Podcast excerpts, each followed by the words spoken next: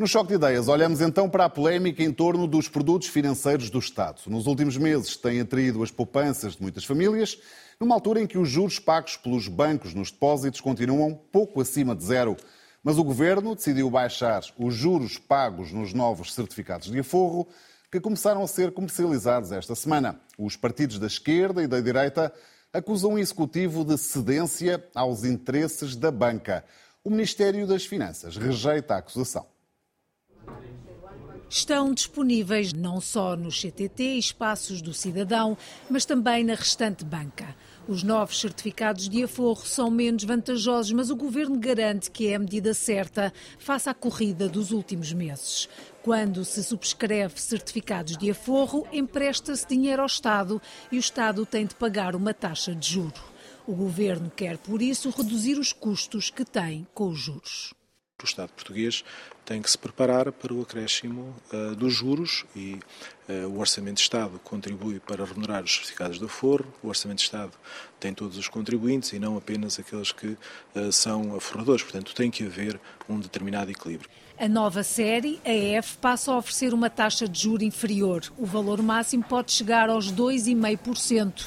A anterior, agora suspensa, chegava aos 3,5%. O prazo máximo da subscrição também é alterado. Passa a ser de 15 anos em vez dos anteriores 10. Já o montante máximo por cada subscritor diminui, passa para 50 mil euros, quando antes podia ir até aos 250 mil euros. A esquerda acusa o governo de obedecer à banca que viu fugir muitos depósitos. O PCP diz mesmo que é um escândalo os bancos também passarem a vender certificados de aforro. Eu acho que é daquelas coisas escandalosas que tem uma, apesar de tudo, tem uma vantagem, que é a vantagem de demonstrar, naquilo que é fundamental, de respeito aos interesses dos grupos económicos, onde se inclui a banca, o Governo não tem nenhuma dificuldade em se pôr ao serviço desses interesses. É este o governo do Partido Socialista, que não responde quando as pessoas não conseguem pagar o juro da sua casa que compraram caríssima e que já estão com a corda no pescoço, mas que depois responde e obedece aos bancos. Zero de pressão da banca, nós somos influenciados, zero por qualquer tipo de influência dessa natureza. Também à direita há críticas à decisão do governo. O governo está a acabar com a classe média. Depois de a esmagar com impostos recorde, agora desvaloriza um dos seus principais instrumentos de poupança, aliviando cedo demais a pressão concorrencial que deveria obrigar os bancos portugueses, como fizeram os bancos do resto da Europa, a subir juros sobre os depósitos. O país tem níveis de poupança muito baixos. Agora, eu não creio que isso se resolva com esforçozinhos. E esforçozinhos. Creio que se resolve com o lançamento de novos instrumentos de poupança. Rui Rocha referia-se ao pedido do Presidente da República para que a banca fizesse um esforçozinho para pagar melhor os depósitos. Vamos então ao choque de ideias, como sempre, com os economistas Ricardo Paes Ricardo Paes e Ricardo Roja. Bem-vindos uma vez mais. Ricardo Roja, há racional económico para o Estado em baixar os juros dos certificados de forro ou o Governo cedeu aos bancos, como diz a oposição? Pode haver uma racionalidade imediata no sentido de reduzir a fatura com juros. Agora, parece-me é que a decisão deveria ser Uh, refletida sobre dois pontos de vista mais importantes. Em primeiro lugar, os certificados de forro são simultaneamente um instrumento de financiamento do Estado e também um instrumento de poupança. E aquilo que vemos em Portugal é que, eh, por um lado, enquanto instrumento de financiamento do Estado, a taxa de juro eh, que é praticada nos certificados de forro, ou que era praticada nos certificados de forro, que era uma taxa de juro bruta de máxima de 3,5%, na verdade, não deve ser interpretada sob essa métrica, sobre esse valor, mas sim uh, deve ser interpretada à luz de um valor mais baixo, nomeadamente o valor que resulta depois de pago o imposto porque sobre os certificados de aforro incide uma taxa de IRS de 28% e, portanto, na prática, a rentabilidade líquida que as pessoas uh, recebem quando uh, subscrevem certificados de aforro era na casa dos 2,5%. E se virmos a questão por esse prisma, vemos que essa taxa de juros não compara uh, muito, de forma muito mais, muito, não compara mal com as taxas de juros que o, Estado paga noutros instrumentos de financiamento, nomeadamente obrigações do Tesouro, onde aí sim as taxas brutas, brutas tendem a ser as taxas efetivas na medida em que a maior parte dos investidores nesses instrumentos mais sofisticados são investidores não residentes. E, portanto, desse ponto de vista, eu não vejo que o Estado estivesse a pagar especialmente mais aos investidores em certificados de aforro uh, do que uh, a outros uh, tipos de investidores e, portanto, o argumento de que poupa dinheiro nos juros acaba por ficar largamente desbatido. Depois há outro argumento que diz respeito à questão dos certificados de aforro enquanto instrumento de poupança e aí, mais uma vez, é uma má decisão do Governo. Porquê? Porque nos últimos meses os certificados de aforro têm tido uma procura crescente.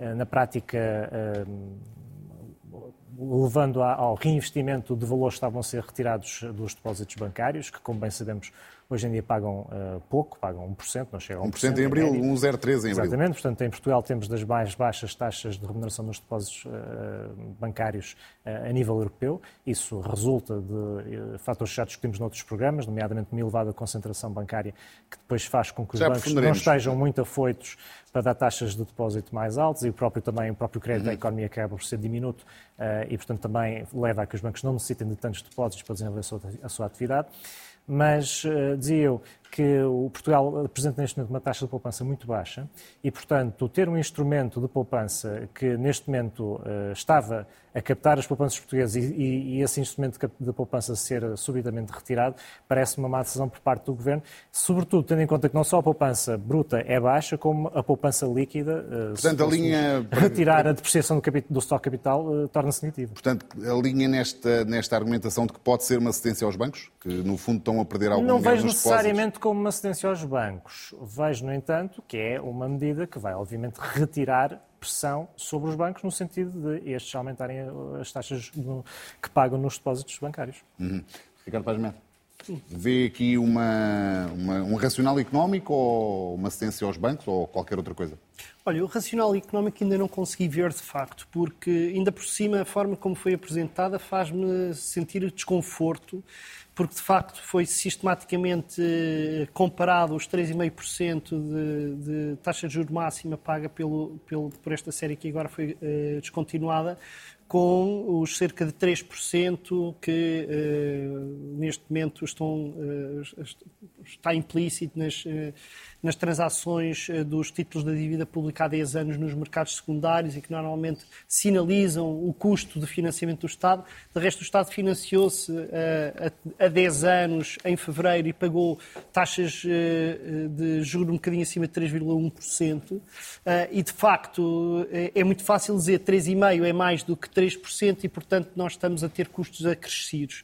Mas, como o Ricardo já disse, isto não é assim, porque um, enquanto quando há emissão de, de, dívida a nível internacional, nós não sabemos onde é que aqueles, uh, aqueles uh, uh, rendimentos vão ser taxados, em Portugal, se nós temos emissão de certificados da Forro, sabemos que 28% daqueles rendimentos são taxados em Portugal e, portanto, objetivamente, o que nos interessa comparar não é os 3,5% com os 3%, é 2,5%, mais precisamente 2,52%, com os 3 ou 3,1% que estavam a ser taxados.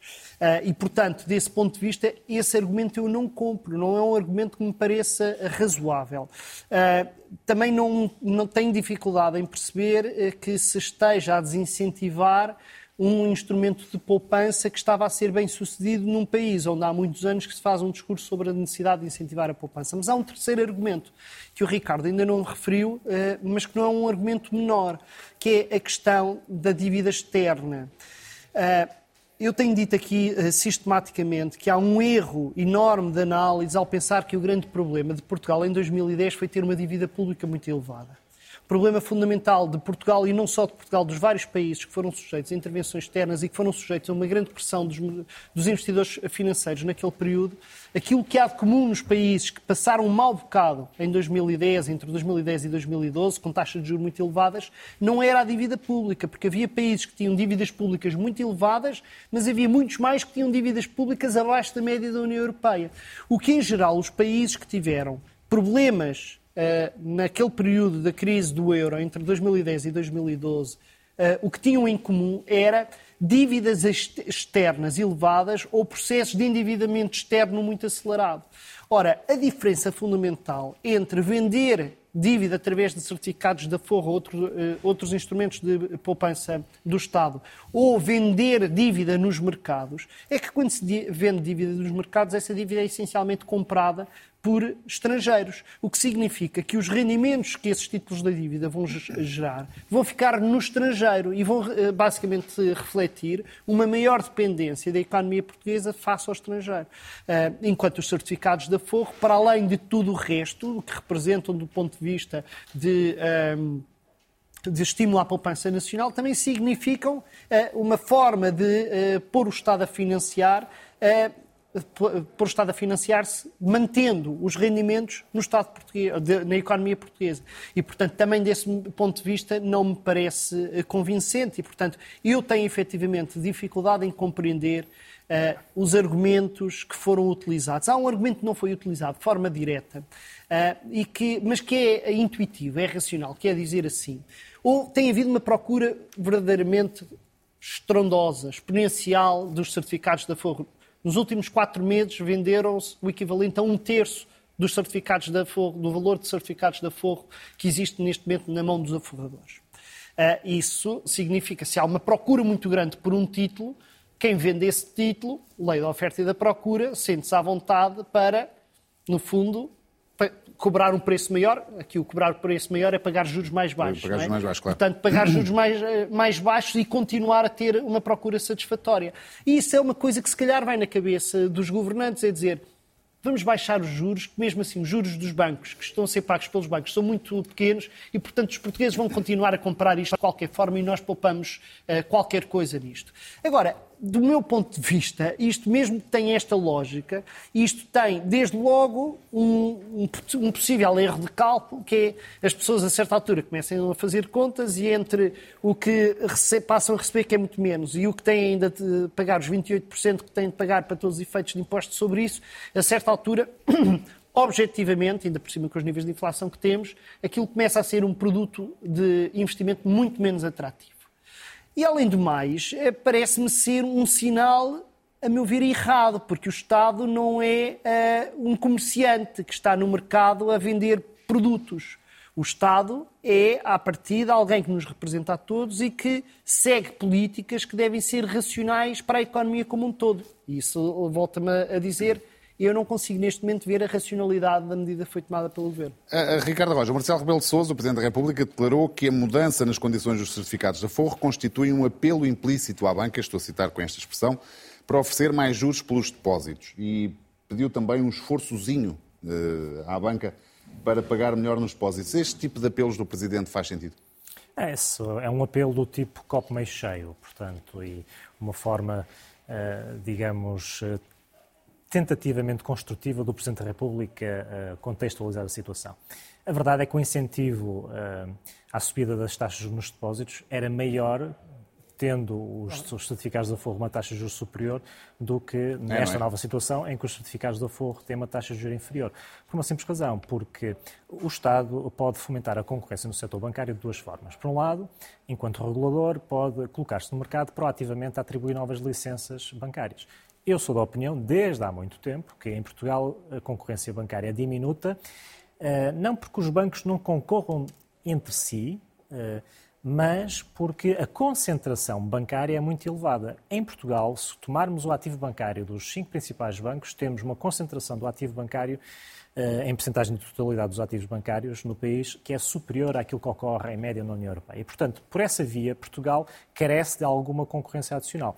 Ora, eh, o Governo pode, instruindo o Banco de Portugal, dizer, meus senhores, é, está na altura de estimular a concorrência, aumenta-se o número de licenças bancárias e o Banco de Portugal pode operar isso colocando-se no mercado proativamente uh, através de um concurso para novas licenças bancárias, que é assim que fazem outros países no mundo. Ou seja, um banco não é criado apenas no momento em que vão lá uns senhores dizer que queremos criar um banco. O próprio Banco Central, ou o regulador, ou o supervisor, pode colocar-se no mercado abertamente a dizer assim, não, nós entendemos que é necessário estimular a concorrência e, portanto, vamos criar mais uh, licenças bancárias e, portanto, as propostas uh, no sentido de uh, que elas sejam concedidas sejam, são bem-vindas.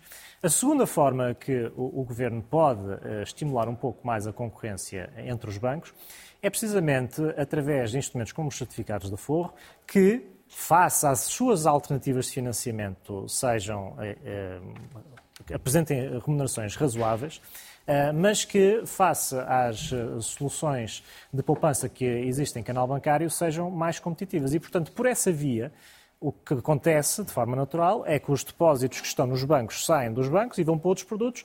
E se a sangria de depósitos for muito elevada, não tenhamos dúvidas que a prazo os bancos estão eles próprios a aumentar as taxas de juros. E, portanto, a visão, como eu disse, do Presidente da República os bancos têm tenta condições, ser construtiva, têm, mas não é aquilo que vai mas acontecer. Mas têm condições para aumentar as taxas de juros? É uma opção? Os bancos têm, têm condições. condições para aumentar as taxas de juros. Agora, é curioso uh, analisar... Bem entendido aqui o aumentar as taxas de juros, do, dos juros que pagam pelos depósitos, não as outras. Certo. uh, neste momento, o que eu já disse num programa anterior, os bancos estão uh, a ter uma margem financeira, portanto, a diferença entre as taxas de juros que cobram os seus clientes e as taxas de juros que pagam nos depósitos bancários, que é, tem sido crescente e, portanto, tem uma situação que é favorável, porque quanto maior for a margem financeira de um banco, maior o seu lucro, tudo o resto constante. E, portanto, Nesse sentido, evidentemente que os bancos têm condições para aumentar as suas taxas de juros, que na prática é o custo, são, representa o custo do seu próprio financiamento. Agora, porquê é que os bancos não aumentam as taxas de juros? Neste momento, a argumentação da banca é que não aumenta as taxas de juros porque não precisa de liquidez. Por outras palavras, para o nível de crédito que a banca portuguesa dá à economia portuguesa, a base de depósitos que existe atualmente é suficiente. Ora, isto uh, reflete, para além das questões de uh, concentração bancária que eu já referi, reflete também outra coisa. Reflete que, no limite, os bancos não acreditam que existam oportunidades por financiar em condições de risco aceitáveis. E isso também mostra, a meu ver, embora de forma mais indireta, que Portugal continua a ser uma economia uh, de fraca sustentação, porque uma economia que está em crescimento exige mais crédito. E se os bancos não concedem crédito, é porque também não acreditam muito na economia.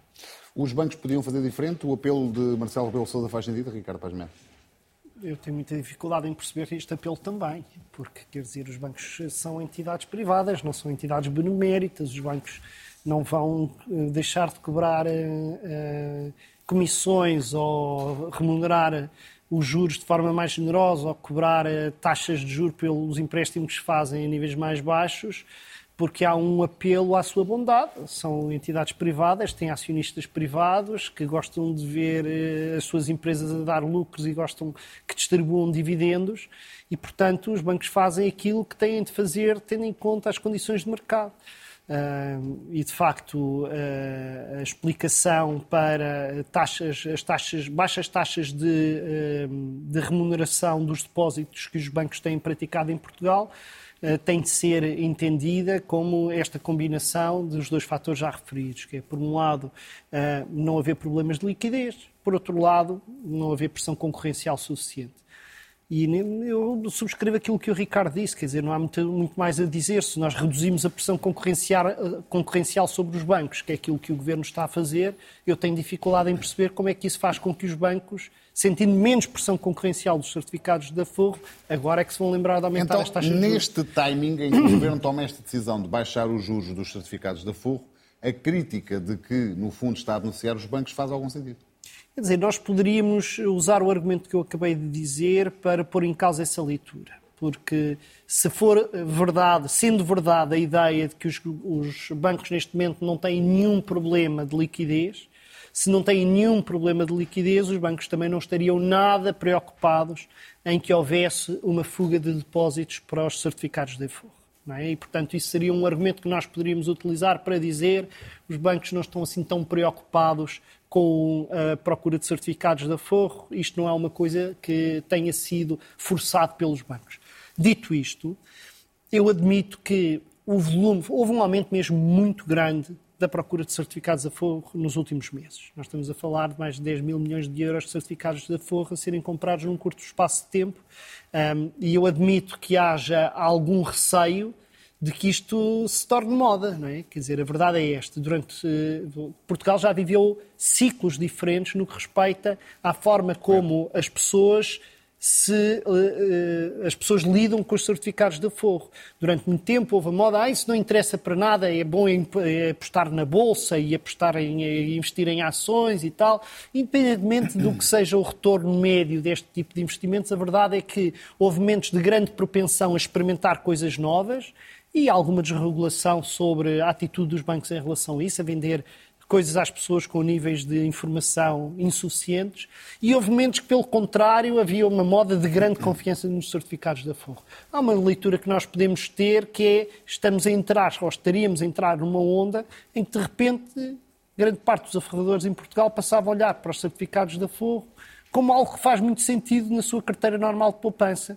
Uh, e, e, não sei até que ponto é que não há uma intenção de, de um, um, desconforto, independentemente da necessidade de liquidez imediata, pensar, bom, se daqui a uns tempos precisarmos de liquidez, vai ser mais difícil convencer as pessoas a retornar aos bancos sem ter de pagar taxas ainda maiores. Portanto, isto pode ser uma espécie de pressão preventiva dos bancos uh, sobre, sobre o governo.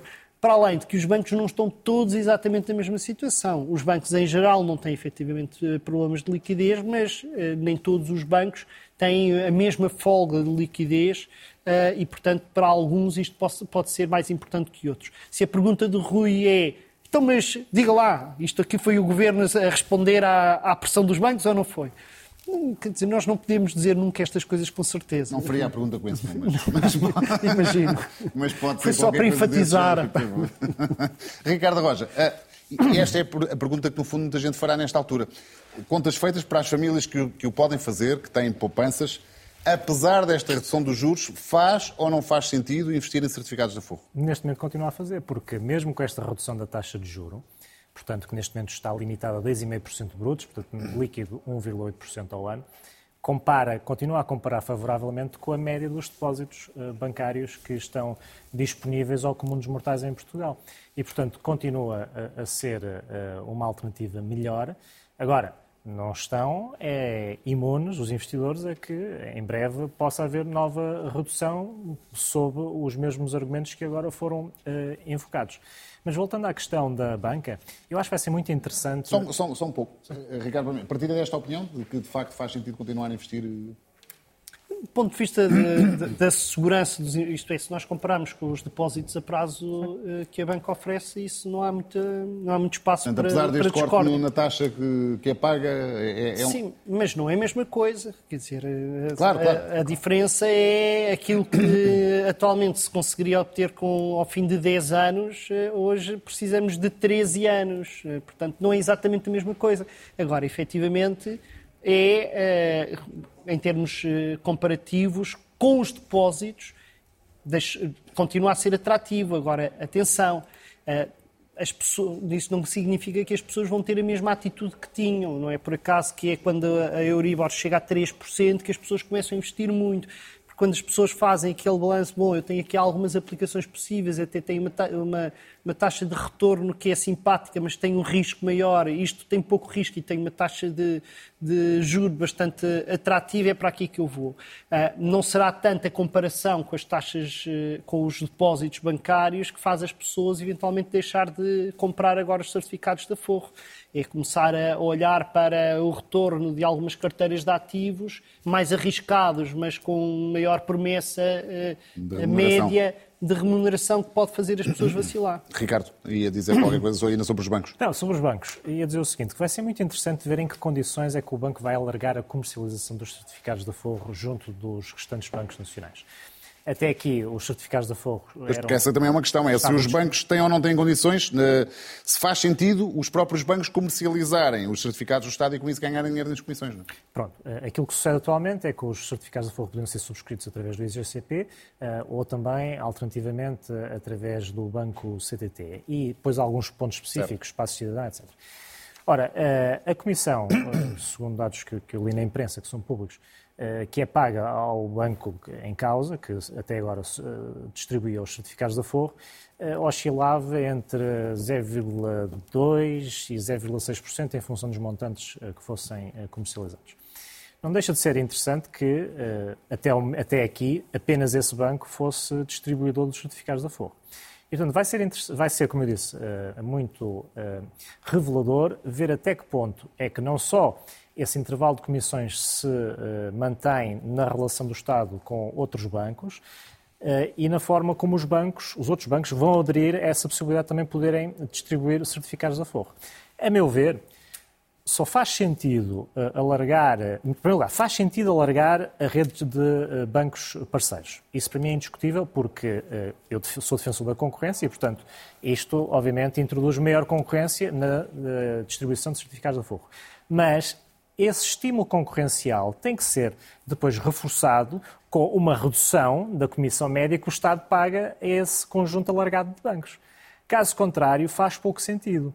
E, portanto, eu estou na expectativa para ver, A, se a tabela de comissões a pagar pelo Estado aos bancos é a mesma ou se é menor, como deveria ser, e B, quantos bancos é que vão aderir a esse, esse esquema de comercialização alargada. E, portanto, aí sim será, digamos, uh, o ponto, uh, a meu ver, revelador de quão incomodativos são os certificados de aforro para os bancos e de quão atraente é a participação também dos bancos neste circuito de distribuição de, de, certificados de aforro. Eu gostava, no entanto, de voltar à questão da poupança, uh, do instrumento de poupança que, que temos através dos certificados de aforro e para dizer o seguinte: uh, o sucesso que os certificados de aforro tiveram nos últimos meses, que foi de facto retumbante, uh, leva-nos a, ter de refletir sobre a introdução em Portugal de outros incentivos à poupança. Uh, em Portugal, nós temos baixos incentivos à poupança num país onde a poupança é muito baixa. Como eu disse há pouco, a poupança bruta ronda neste momento 6% das famílias. Ronda 6%. a poupança líquida é até negativa. E, portanto, temos que encontrar em Portugal instrumentos que possam, a par dos depósitos e de outras soluções de menor ou de maior risco, eh, contribuir para o reforço da poupança.